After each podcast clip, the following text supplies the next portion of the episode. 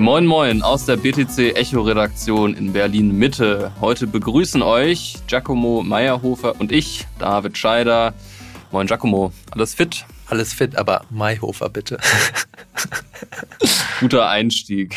Habe ich Meyerhofer gesagt? Ja, ich habe schon alles gehört. Meyerbär, Maikäfer. Ich heiße Scheider, also ähm, da schummelt sich manchmal auch ein N rein. Ich kenne das Problem. Ja. Sorry dafür. Ähm, volle Transparenz. Der Redaktionsschluss für diesen Podcast ist bereits am Mittwoch, 28.09. um 13 Uhr. Und damit herzlich willkommen zum BTC Echo Recap Podcast.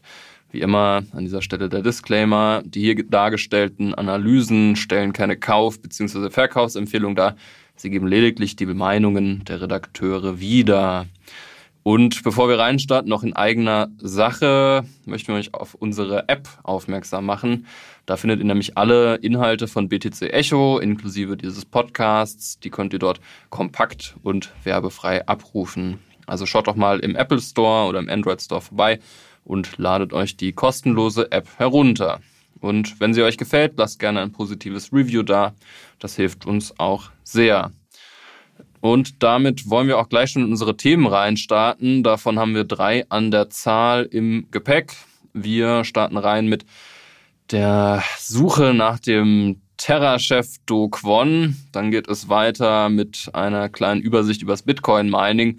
Da werden sich die eine oder andere Zuhörerinnen und Zuhörer sicher schon gefragt haben, wieso eigentlich die Hashrate immer weiter nach oben geht, obwohl da nun wirklich Bitcoin ganz unten im Bärenmarkt ist, ganz tief im Krypto-Winter versunken ist. Und da wollen wir mal versuchen, ein paar Antworten und Gedanken zu, zu formulieren. Ähm, ganz am Ende gibt es noch einen kleinen Blog zu Ripple. Das ist ganz interessant, weil es dort ja ein Präzedenzgerichtsurteil geben könnte, das nicht nur Auswirkungen auf Ripple hat, sondern auf den gesamten Kryptosektor. Und genau wie schon gesagt, heute das erste Thema Do Kwon, der ähm, ja einen filmreifen Abgang hinlegt. Giacomo, was, was ist in Korea los? Äh, ja, in Südkorea definitiv. Ähm, Hollywood wird sich das mit Sicherheit schnappen und ich glaube, Do Kwon wird dann wie so eine Art Joker der Kryptobranche dastehen. Also die Situation ist jetzt, dass Do Kwon seit dieser Woche offiziell von Interpol gesucht wird in 194 Ländern per internationalem Haftbefehl. Ähm, kurz zum Verständnis, Chef von Terra. Terra war ein Ökosystem, was in, glaube ich, der Top 10 war noch vor wenigen Monaten der Kryptowährung, ist dann innerhalb weniger Tage einfach implodiert, 40 Milliarden weg, tausende Anleger äh, haben ihr Geld und teilweise auch ihre finanzielle Existenz verloren. Und äh, seitdem rücken eigentlich alle möglichen Behörden Dokwon äh, auf die Pelle. Erst war es die südkoreanische Polizei, dann die SEC in den USA und jetzt halt auch Interpol. Und die suchen ihn wegen Verstößen gegen Wertpapiergesetze? Die suchen was? den eigentlich wegen allem. Also Preismanipulation, Geldwäsche, ähm, Verstöße gegen das Wertpapiergesetz. Ich glaube, ähm, es ist eine lange Liste. Ich habe jetzt nicht ja, alles parat, aber er wird auf jeden Fall gesucht. Und es ist herrlich absurd, wie er mit der Situation umgeht, ähm, weil er sich immer wieder auf Twitter zu Wort meldet und man kann es nicht anders sagen, er trollt eigentlich die äh, Strafbehörden ganz schön. Ähm, letzte Woche, als die südkoreanischen ähm, Polizei gesagt haben, okay, äh, wir wollen Do Kwon sozusagen festnehmen, hat er einfach getweetet, ich bin nicht auf der Flucht. also ihr könnt jederzeit kommen. Äh, als diese Woche äh, das äh, Interpol nachgelegt hat, hat er geschrieben, ich mache keine Anstalten, mich zu verstecken. Ich gehe spazieren und in Einkaufszentren. Und äh, im Grunde ist er in seinem Wohnzimmer und codet, sagt er, aber es weiß halt niemand, wo das ist. Und ähm, ja, ich finde, das ist schon, also er hat schon ganz schöne Eier, aber der muss auch ja, man muss, glaube ich, auch echt leicht psychopathisch sein, um das Ganze so anzugehen. Äh, dem Mann stehen wahrscheinlich mehrere Jahrzehnte Haft bevor, wenn der wirklich gefunden wird. Und, äh, Was er ja früher oder später wird. Also niemand kann sich ewig vor südkoreanischen Behörden und Interpol naja, verstecken. die OneCoin-Frau, ihren Namen kann ich leider nicht aussprechen, die ist immer noch auf der Flucht. Ach, stimmt, das ist die, Jahren. die im Mittelmeer irgendwie sich ihr Gesicht operiert hat. Ist sie das? das ist eine der vielen Theorien. Ich denke, Dokon wird auch so enden als ewiges Mysterium, was eigentlich da passiert ist und wo der eigentlich ist. Ich meine, die treffen sich dann alle zusammen mit Jan Marschalek irgendwo auf einer Insel. Da hängen dann all diese Scammer wahrscheinlich ab. Aber ja, er sagt, das sind alles große Missverständnisse und er, er wird bald vor Gericht gehen in verschiedenen Ländern und alles aufklären und da wird die Wahrheit ans Licht kommen. Ähm, ich finde es mittlerweile so tragisch, es ist auch ein bisschen amüsant, immer wieder seine, seine Tweets zu lesen. So, ja, pff, die ganze Welt suchen. Ich bin nicht auf der Flucht. Ich weiß nicht, wie ihr darauf kommt. Also Do Kwon versucht quasi die ganze Welt zu gaslighten und eine falsche Realität darzustellen. Im Grunde schon. Was, was denkst du darüber? Ist es alles ein großes Missverständnis? weiß ich nicht, müssen wir Do Kwon fragen.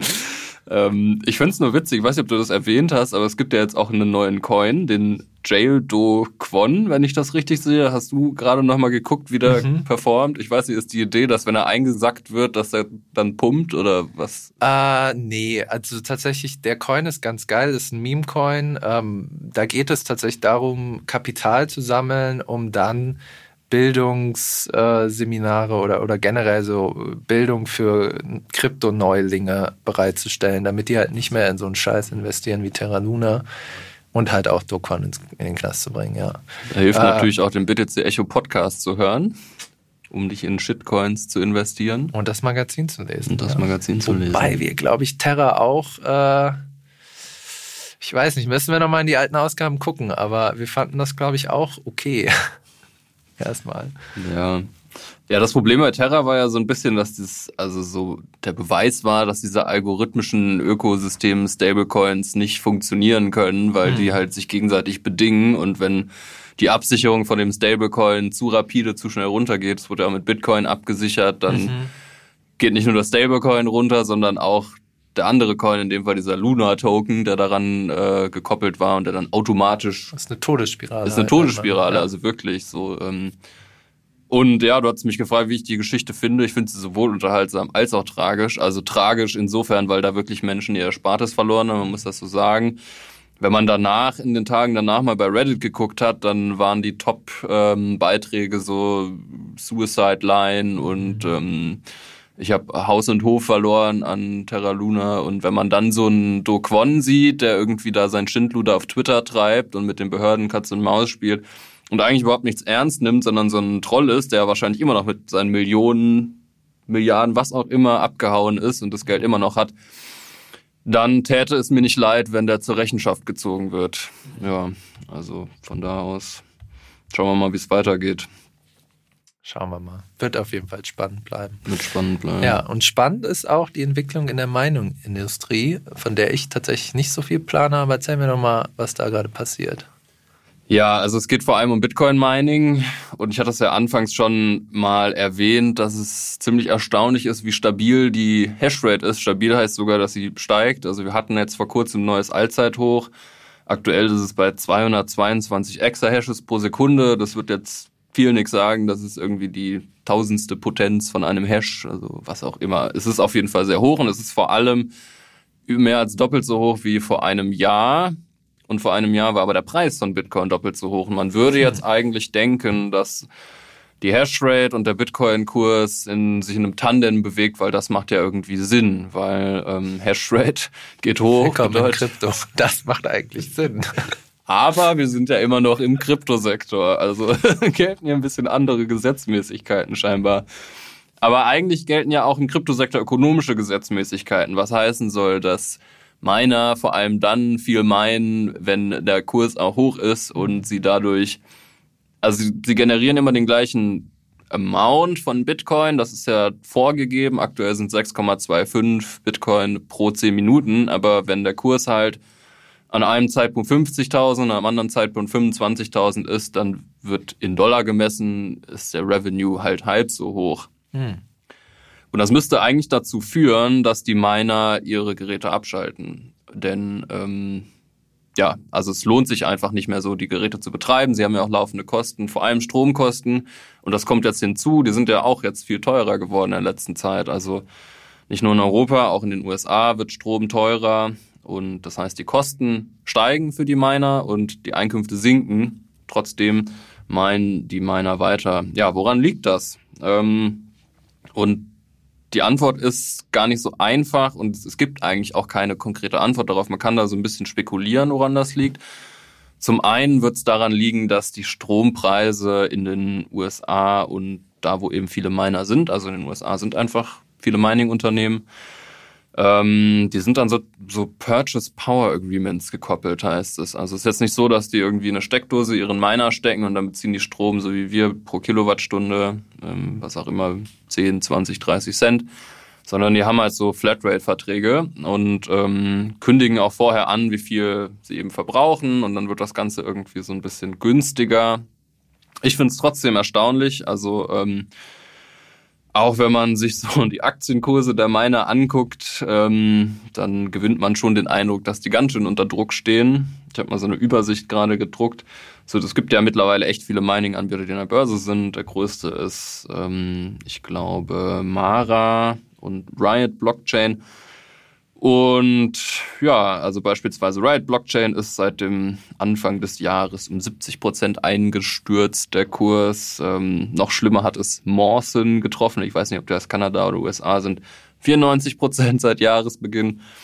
Also wer auf den Hype aufgesprungen ist und diese ganzen IPOs von Mining-Unternehmen mitgenommen hat damals, weil der Nasdaq waren die meisten, der ist jetzt ganz schön im Minus. Genau. Und ähm, ja, es gibt auch schon erste Opfer zu beklagen, kann man so sagen. Compute North ist äh, diese Woche pleite gegangen. Das ist kein Miner, aber das ist ein Hoster für Mining Farm. Also die haben so in, in Rockdale beispielsweise so eine riesen ähm, Mining Farm in Texas und in Delaware auch. Und da haben dann halt Unternehmen wie zum Beispiel Marathon Mining ihre Miner stellen die halt da rein, weil da ist schon die Infrastruktur und ja, die sind pleite, haben 500 Millionen Dollar Schulden. Hm. Ähm, also wir sind so wirklich ähm, an den in, in, den Tiefen des Kryptowinters. Und ähm, ja, meine Frage an dich: Wie findest du Mining? Bist du, bist du Mining-Fan? Bist du Bitcoin-Maximalist? äh, ich bin maximal ungebildet, was das Ganze angeht. Das vielleicht. Ähm, ja, ich habe tatsächlich die Perspektive so eines typischen Noobs, was Bitcoin Mining angeht. Ich habe mich da reingelesen mehrmals glaube 15 Mal oder so. Habe immer gedacht, jetzt habe ich es verstanden. Und dann beim Reflektieren so gedacht, nee, ich habe es immer noch nicht verstanden. Also ich verstehe die Argumente, dass man es braucht, mhm. um das Netzwerk sicher zu halten, auch gegenüber Proof of Stake und dass es dezentraler funktioniert und halt komplett zensurresistent ist. Aber ja, meine Meinung vom Mining ist, ich bin da neutral, ich beobachte das eher so mit Neugier. Was du mir jetzt erzählst, klingt das ja auch so ein bisschen wie so ein Stresstest. Also kann Bitcoin, Bitcoin wird ja auch immer so hochgehalten als die Welt geht unter, aber Bitcoin steht noch so ein bisschen. Das ist sozusagen die letzte Währung, die überlebt. Ähm, da ist natürlich zu äh, interessant zu sehen, wie reagiert dann dieses Netzwerk eigentlich ähm, in der wirtschaftlichen Krise? Können die Miner das überleben oder nicht? Oder geht es dann auch unter? Wird es dann, also mhm. das ist für mich eher der interessante Aspekt. Und da würde ich dich auch fragen, ja, wie siehst du das denn jetzt? Also hast du das Gefühl, da werden noch mehr Folgen? Hängen die sozusagen alle am seidenen Faden oder steht es doch sehr gut um diese Industrie? Was ist dein Gefühl? Naja, eigentlich hat die Industrie ja so eine Art sich selbst regulierendes Gleichgewicht. Also dann, wenn der Kurs runtergeht, würde man denken, gehen halt auch die Miner runter und dann wird es aber wieder leichter, Bitcoins zu meinen. Also um das mal ganz klar auszudrücken, selbst wenn jetzt 50 Prozent der Miner pleite gehen, ist Bitcoin kerngesund.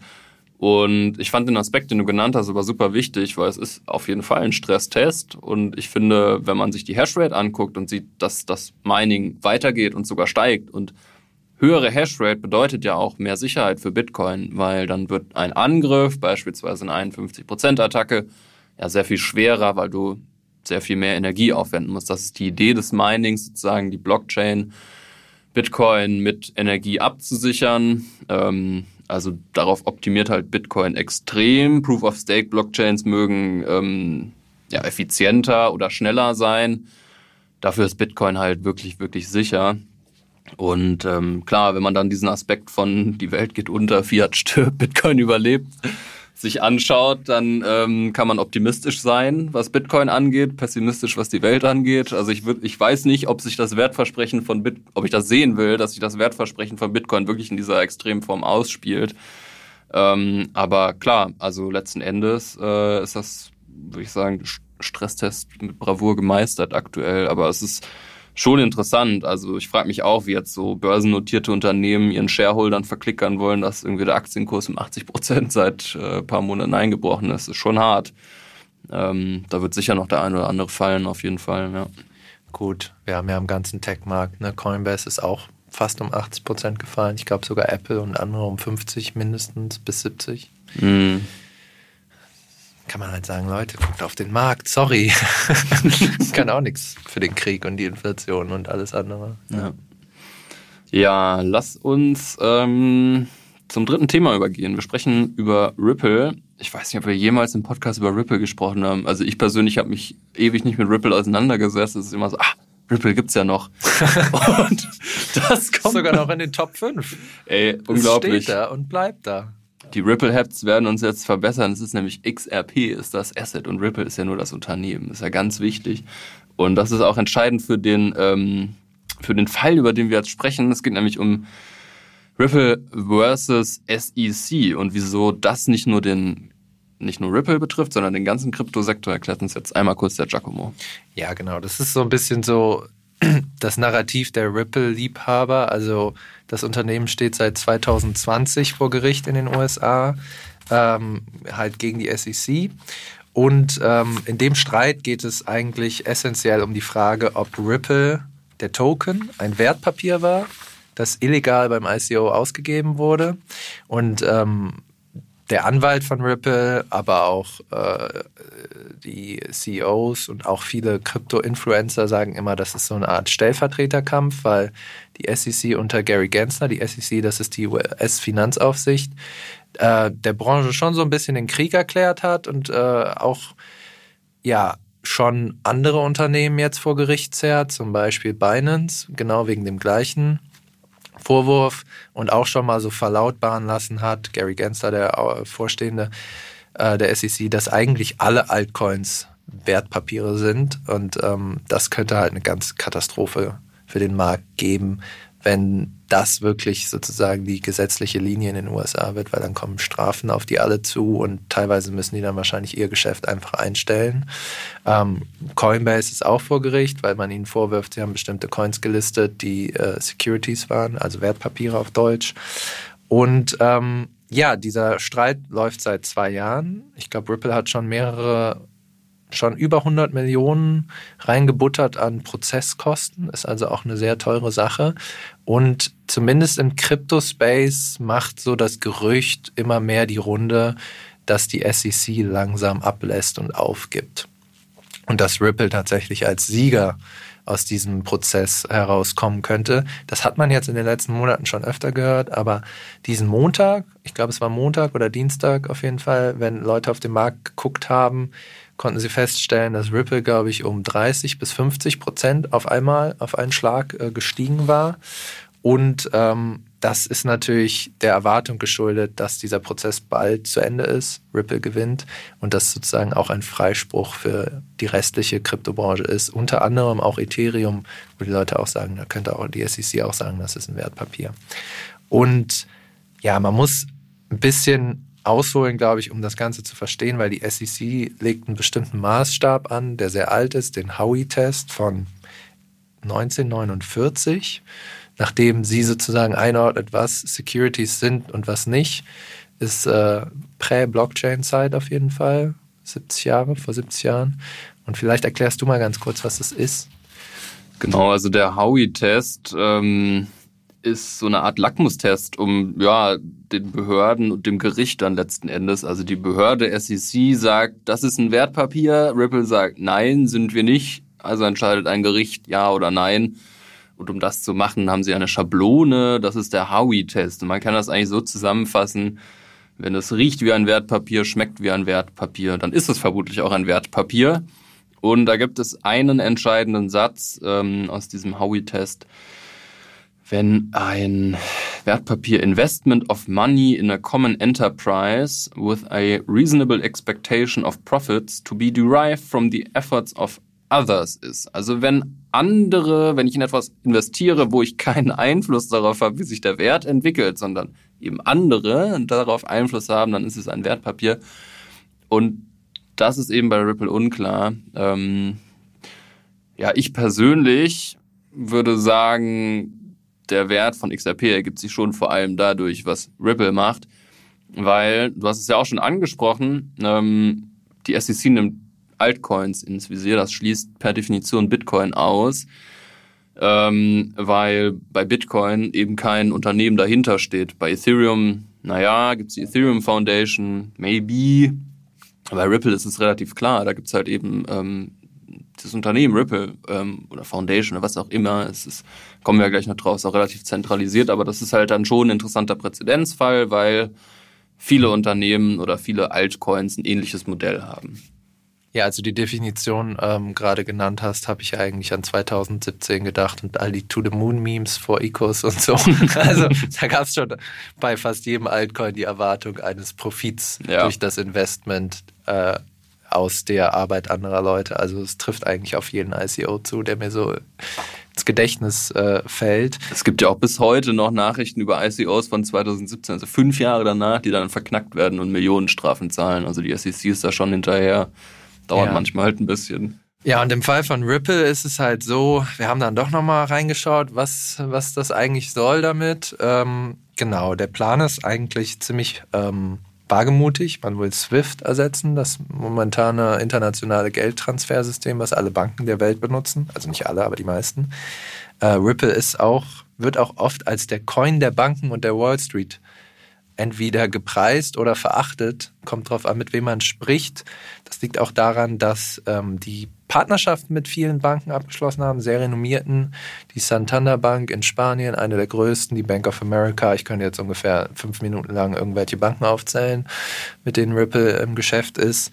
Und ähm, ja, aus deren Perspektive ist Ripple halt schon geil, weil es ist halt ein Geldtransfersystem, was super schnell ist, und so gut wie gar keine Gebühren erfordert. Also ich habe nochmal nachgeguckt, man braucht irgendwie für eine Transaktion 0,0000, dann kommen ganz viele Nullen und irgendwann dann eine 1 mit Ripple. Äh, es ist also günstiger als Swift heutzutage und die haben natürlich Bock, das ähm, zu übernehmen. Also das ist zumindest das Narrativ. Und ähm, ein anderes Narrativ ist, dass Ripple so ein bisschen die Fesseln angelegt sind durch diesen Prozess ähm, weil es nicht richtig sein Geschäft vorantreiben kann, solange keine regulatorische Klarheit besteht. Und deswegen auch diese Pumps immer, wenn es heißt, oh, das Urteil kommt, Ripple ist frei. Man muss sich dann natürlich auch so ein bisschen fragen, ähm, ja, wie, wie dezentralisiert ist eigentlich Ripple überhaupt? Und ja. ja, wie siehst du das? Ja, das ist immer die große Kritik. Neben dem Pre-Mine, also ähm, das sind ja Ripple Token XRP, das ist ja irgendwie Milliarden Token, also ich weiß nicht genau wie viele, aber 100 Milliarden. 100 Milliarden im Endeffekt und davon sind schon mal 70 Prozent direkt in die Taschen der Entwickler geflossen. Also das sind alles so Sachen, wo Bitcoiner sagen würden, das ist irgendwie eigentlich gar nicht das, wofür Kryptowährungen stehen sollten, sondern es ist halt keine demokratische Bewegung. Es gibt 23 Nodes oder so. Also am Ende. Es gibt mehr, aber die, die am Ende die Transaktionen verifizieren, sind 23, ja. Ja. Und die sind natürlich auch fast alle in der Hand von Ripple und Partnern. Genau, also es ist, es ist wahrscheinlich eine gute Technologie, um bestimmte Sachen zu lösen, aber ich würde es einfach mal so ein bisschen loslösen, auch von dem Vergleich mit Bitcoin, weil das sind einfach zwei unterschiedliche Dinge. Ähm, bei, bei XRP, ja, also mag sein, dass es irgendwie eine Daseinsberechtigung hat. Swift ersetzen, hm, wie wahrscheinlich ist das? Keine Ahnung, kann ich nicht einschätzen. Selbst wenn, ja, ähm, dann ist XRP vermutlich ein gutes Investment. Ich würde es halt, wie gesagt, nicht unbedingt vergleichen mit, mit Bitcoin. Und es ist halt eben auch irgendwie ähm, deswegen unsicherer, weil man, ja, was eigentlich meiner Meinung nach Howey-Test ergeben sollte, nämlich eben, dass es in der Hand von, von Ripple ist und dass sie da im Prinzip auch die Fäden ähm, in der Hand hat. Und ach, der Supply ist krass also krass unverteilt. Äh, ich kenne persönlich niemanden, der Ripple hat. Ich weiß nicht, ob du welche hast. Das sage ich jetzt nichts zu. ich glaube, ich hatte Läuft mal welche, so ja. ja. Ja, ja. also, ähm, ja, wer jetzt überlegt, in XRP zu investieren, vielleicht einfach nochmal reinschauen, wie funktioniert das System im, im Konkreten, was kauft man da eigentlich, ähm, ein Wertspeicher sicher nicht, weil auch die Ausschüttung an XRP ist dann letzten Endes in der Hand von Ripple und das ist ja genau irgendwie auch das Kernversprechen von BTC, dass da dass da nicht eine, eine übermächtige Entität irgendwie die Finger in der Hand hat. Ähm, genau, deswegen da immer irgendwie drauf achten. Ja, vielen Dank fürs Zuhören, liebe Hörerinnen und Hörer. Uns hat es wie immer großen Spaß gemacht und wir würden uns natürlich freuen, wenn ihr nächste Woche zur gewohnten Zeit wieder reinschaltet. Ähm, wenn euch das Format gefällt, lasst uns gerne eine Bewertung da, ähm, beispielsweise bei Apple Podcasts. Das hilft uns sehr dann auch zu ranken und dass uns dann auch mehr Menschen hören können. Und wir verabschieden uns aus dem BTC Echo Podcast Studio und sagen bis in sieben Tagen.